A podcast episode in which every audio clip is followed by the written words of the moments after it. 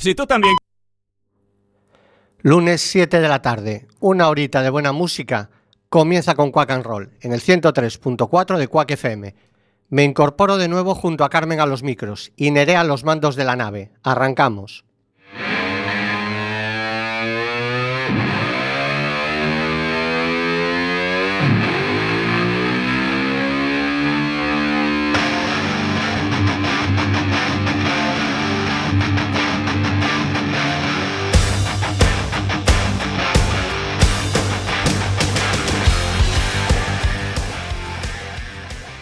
Buenas tardes de nuevo. Después de una semanita de ausencia, vuelvo a daros el coñazo. Se acabaron las vacaciones y hay que volver al curro. Es el ciclo de la vida, como diría Rafiki. Si no sabéis quién es Rafiki, os repasáis la peli del Rey León. Pero si hay alguien que resumió perfectamente ese ciclo de la vida fueron los Godfathers, y lo hicieron en cuatro palabras. Nacimiento, escuela, trabajo y muerte.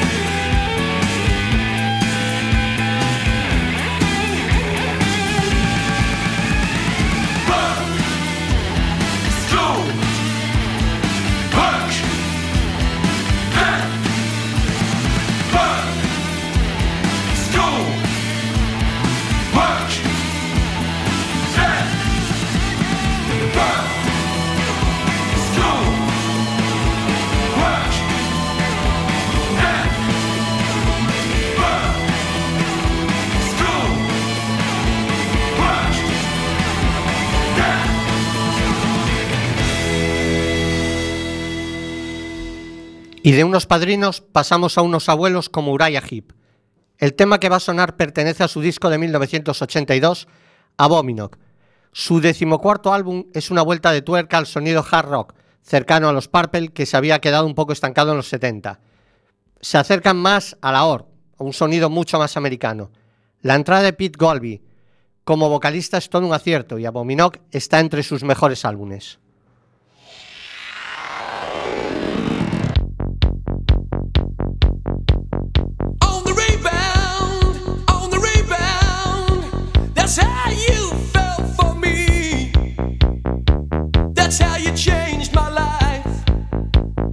Cut me like a knife.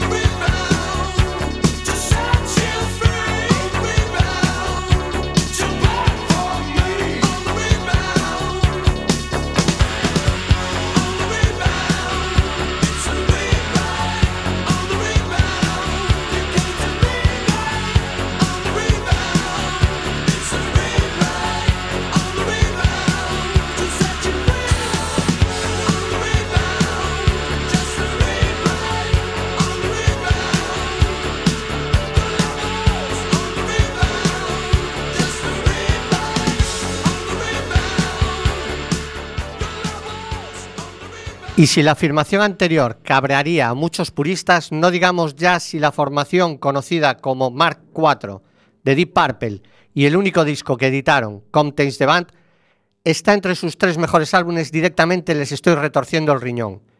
Después de la marcha de Blackmoor, por el cada vez más evidente acercamiento del sonido de Purple al soul y al funk, Coverdale y Hughes, que estaban empezando a saborear las mieles del éxito, convencen a Lord y Pace para buscar a otra guitarra, y ahí entra Tommy Bolin. En él parecían haber encontrado el guitarra ideal para el sonido que estaban buscando, pero su adicción a la heroína frustró lo que podría ser una carrera sin parangón.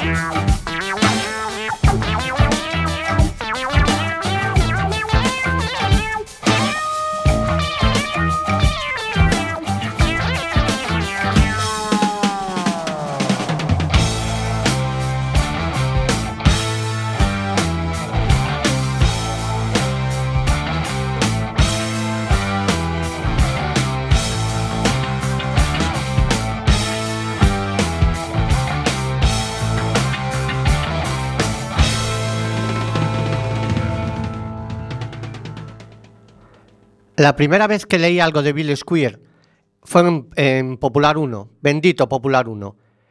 La Biblia rockera de este país. Decían algo así como que tenía una voz entre Robert Plant y Steve Perry, que conseguía sonidos cercanos a unos Led Zeppelin americanizados. Y eso despertó mi curiosidad. Y a ciegas, como tantas otras veces, y fiándome del criterio del Popu, pedía Discoplay. Bueno, para los que no conocéis más allá de Internet, Discoplay era como una revista, un catálogo musical que te enviaban a casa y tú a través del correo pedías y por mensajería te lo enviaban. Era el Amazon del siglo XX.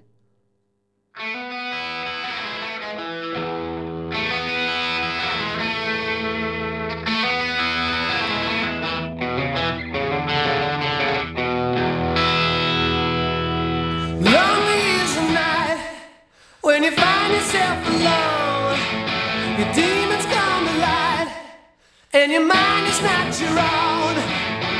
Lonely is the night when there's no one left to call. You feel the time is right. Say the writing's on the wall.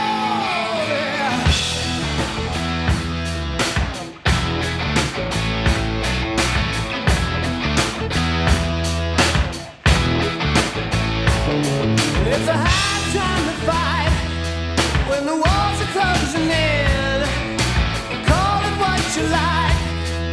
It's time you got to win. Lonely, lonely, lonely. Your spirit's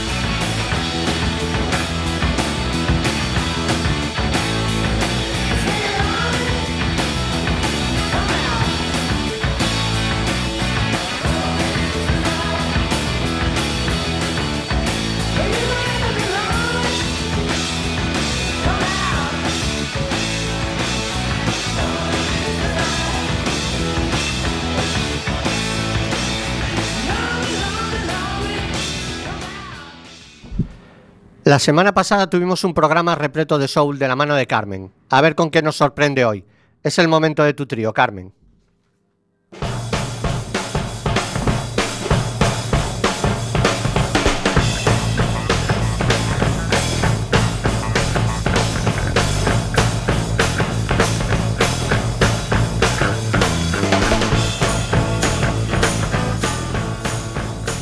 Hola amiguetes, otro lunes en Quack FM en la 103.4 con Quack and Roll. Hoy tenemos un trío muy nacional, 100% español. Empezamos con un madrileño del que me encanta la pose que tiene en el escenario, su estética, esa chulería con aroma castellano y castizo que le da sus ritmos y sus letras, Jaime Urrutia. Después de la disolución de Gabinete Caligari, empieza su carrera en solitario y es en el 2002 cuando publica su primer trabajo, Patente de Corso. De este álbum es difícil escoger un tema, todos me parecen muy buenos. Así que hoy toca Castillos en el aire, una canción que eleva el espíritu, vitalista, me gusta esa actitud. Venga, Nerea.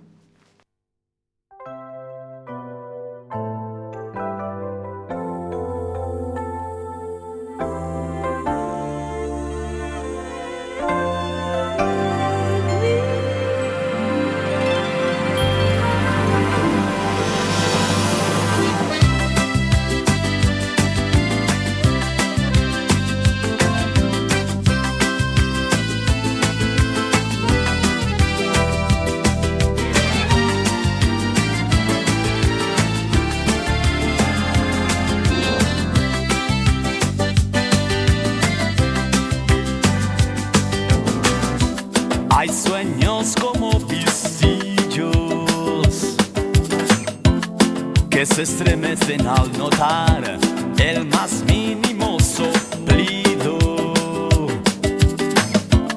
de aire que les pueda dar. Y otros son firmes castillos, los hay de inverosímil material llevan naipes por ladrillos,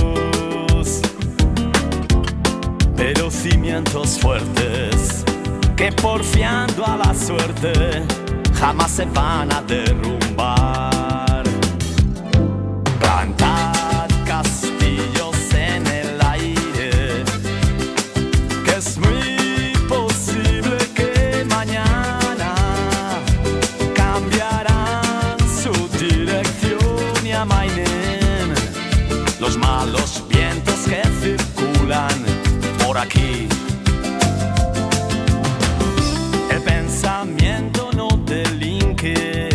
Jamás.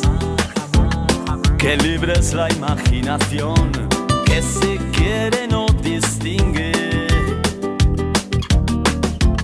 lo malo de lo bueno lo propio de lo ajeno con una sola decisión.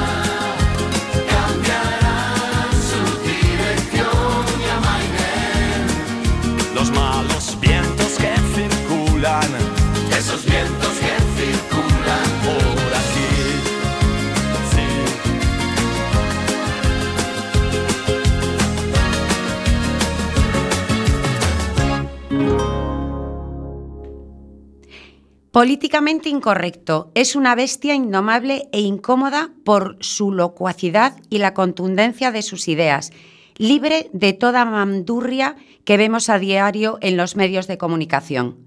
Jorge Ilegal, lo mismo devora libros de Nietzsche y Quevedo que colecciona soldados de plomo en su frigorífico.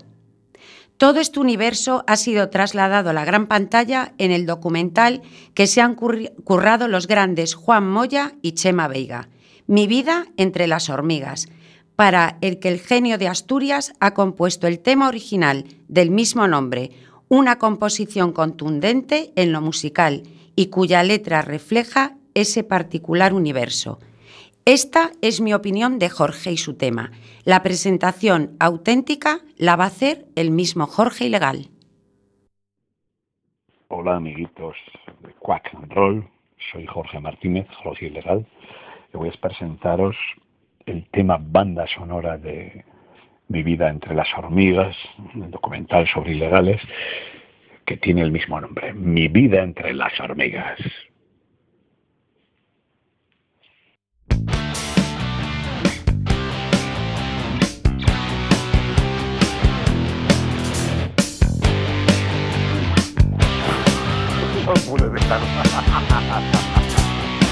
Me llaman raro porque me río a destiempo. Mi risa es solo un lamento que no puedo contener.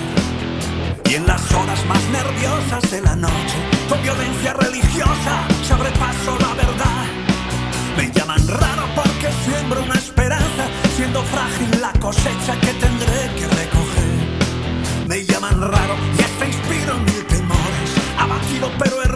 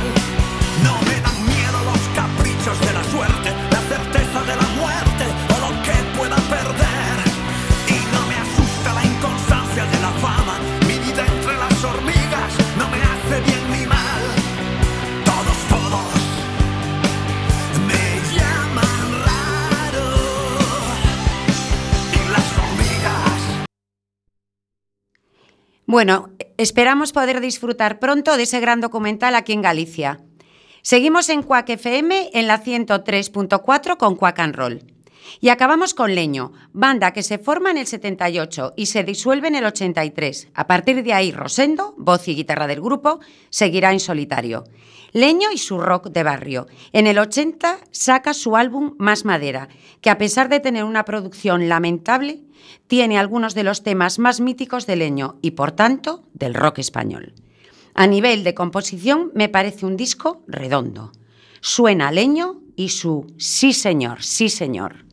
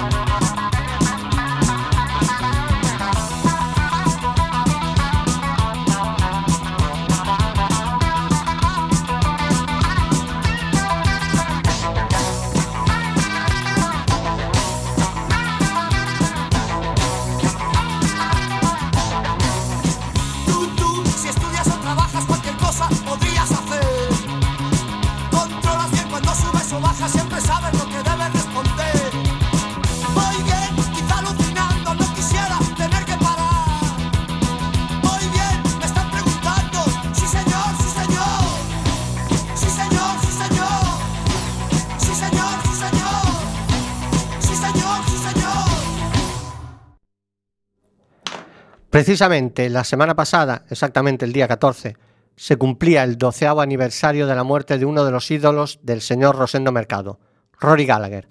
Si escucháis atentamente la música de este mítico guitarra irlandés de blues rock, encontraréis muchas similitudes con el sonido de la guitarra del bueno de Rosendo. Otra carrera truncada, al igual que la de Tommy Bolin, por una vida de excesos. En este caso, como buen irlandés, por el alcohol. Nos dejó a los 47 años.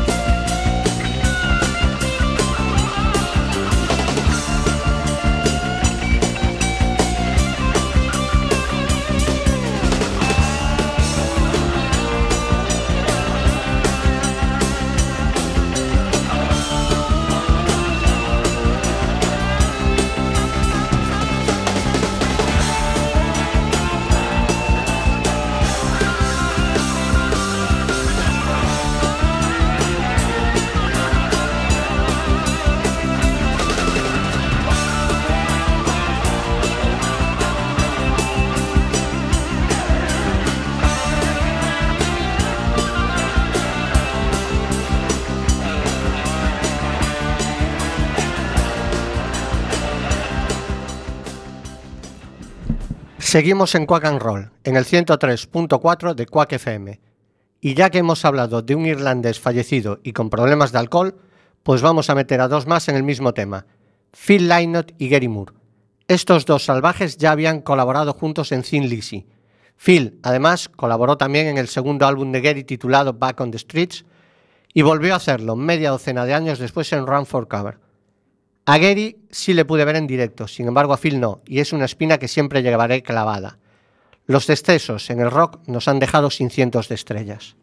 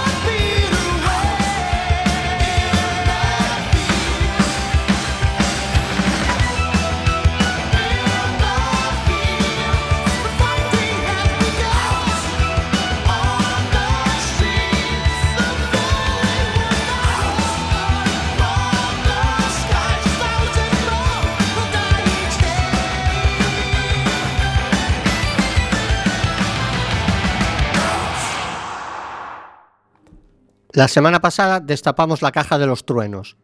Nerea se estrenó como locutora y me amenazó con internarme en una residencia de ancianos si no le daba una pequeña sección en el programa. Y así nace el single de Nerea. Pues sí, la verdad es que cuando amenazo no lo hago en vano, y estaba dispuesta a incapacitarle si no accedía. Pero bueno, vamos a hablar de cosas más gratas. Imaginaos la escena. Miles de personas por todos lados. Una preadolescente de apenas 13 añitos acompaña a sus padres a un concierto de los Stones. Los tres ataviados con sendas camisetas de sus satánicas majestades. Se te acerca una periodista del diario El País y nos hace una entrevista que se publica con la siguiente cabecera: La familia Rolling. Entrar en el estadio con los ojos como platos y decir: ¡Qué grande! A lo que mi padre pregunta: ¿Qué grande el qué? Todo fue mi respuesta. De repente se apagan las luces y toco el cielo conociendo al mismísimo diablo.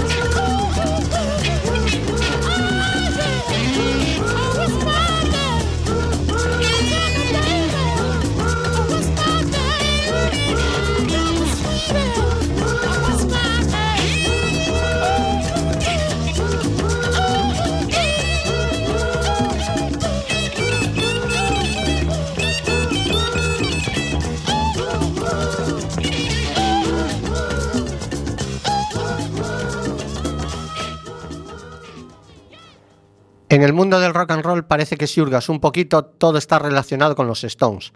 De Aerosmith se decía que habían sido fichados por la semejanza de Steven Tyler y Joe Perry con Jagger y Richard. Su sonido también está bastante influenciado por los Stones y su fama de pendencieros les llevó al sobrenombre de Toxic Twins, los gemelos tóxicos. Se rumorea que en los shows de esa época repetían canciones en el mismo concierto sin darse cuenta de ello, y por si esto fuese poco, en algún directo donde habían cantado solo un tema pensaban que habían tocado todo un concierto y se largaban.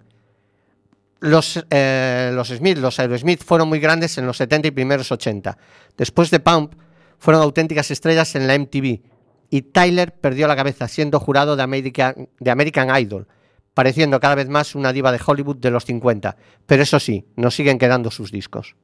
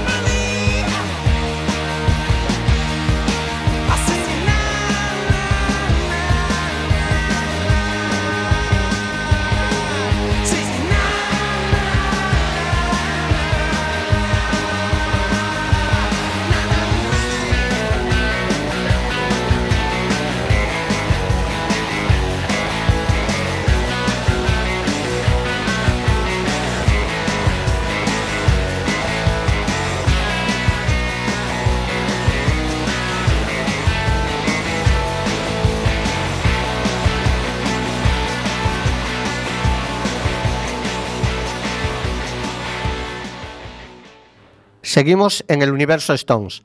De hecho, fue en su show eh, de la gira del 1982 cuando los vi por primera vez a la G. Gales Band.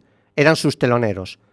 Eran originarios de Boston, si no recuerdo mal, y sobre todo me impactó su frontman, Peter Wolf, un auténtico torbellino en el escenario. De las siete veces que he visto a los Stones, probablemente son los teloneros que más me hayan gustado, y eso que vinieron con Gang o Black Crowes.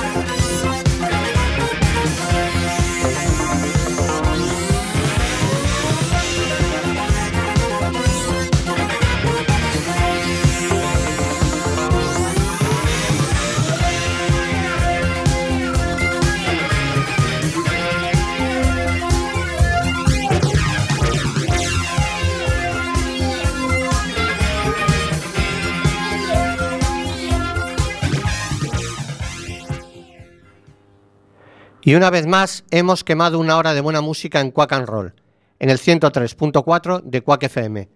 Agradeceros a los que nos escucháis de la manera tradicional y a aquellos que lo hacéis a través de nuestro muro de Facebook, por cierto, en el cual subiremos el podcast de este programa en un ratito. Emplazaros a la semana que viene y hasta entonces, Carmen y yo a los micros y ahora Nerea, además del sonido, también a los micros, espero que no pida aumento de sueldo, os deseamos lo mejor hasta la semana que viene.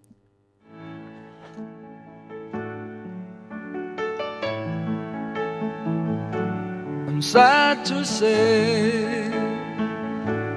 It's time to go. But until we meet again along the road, remember this on your journey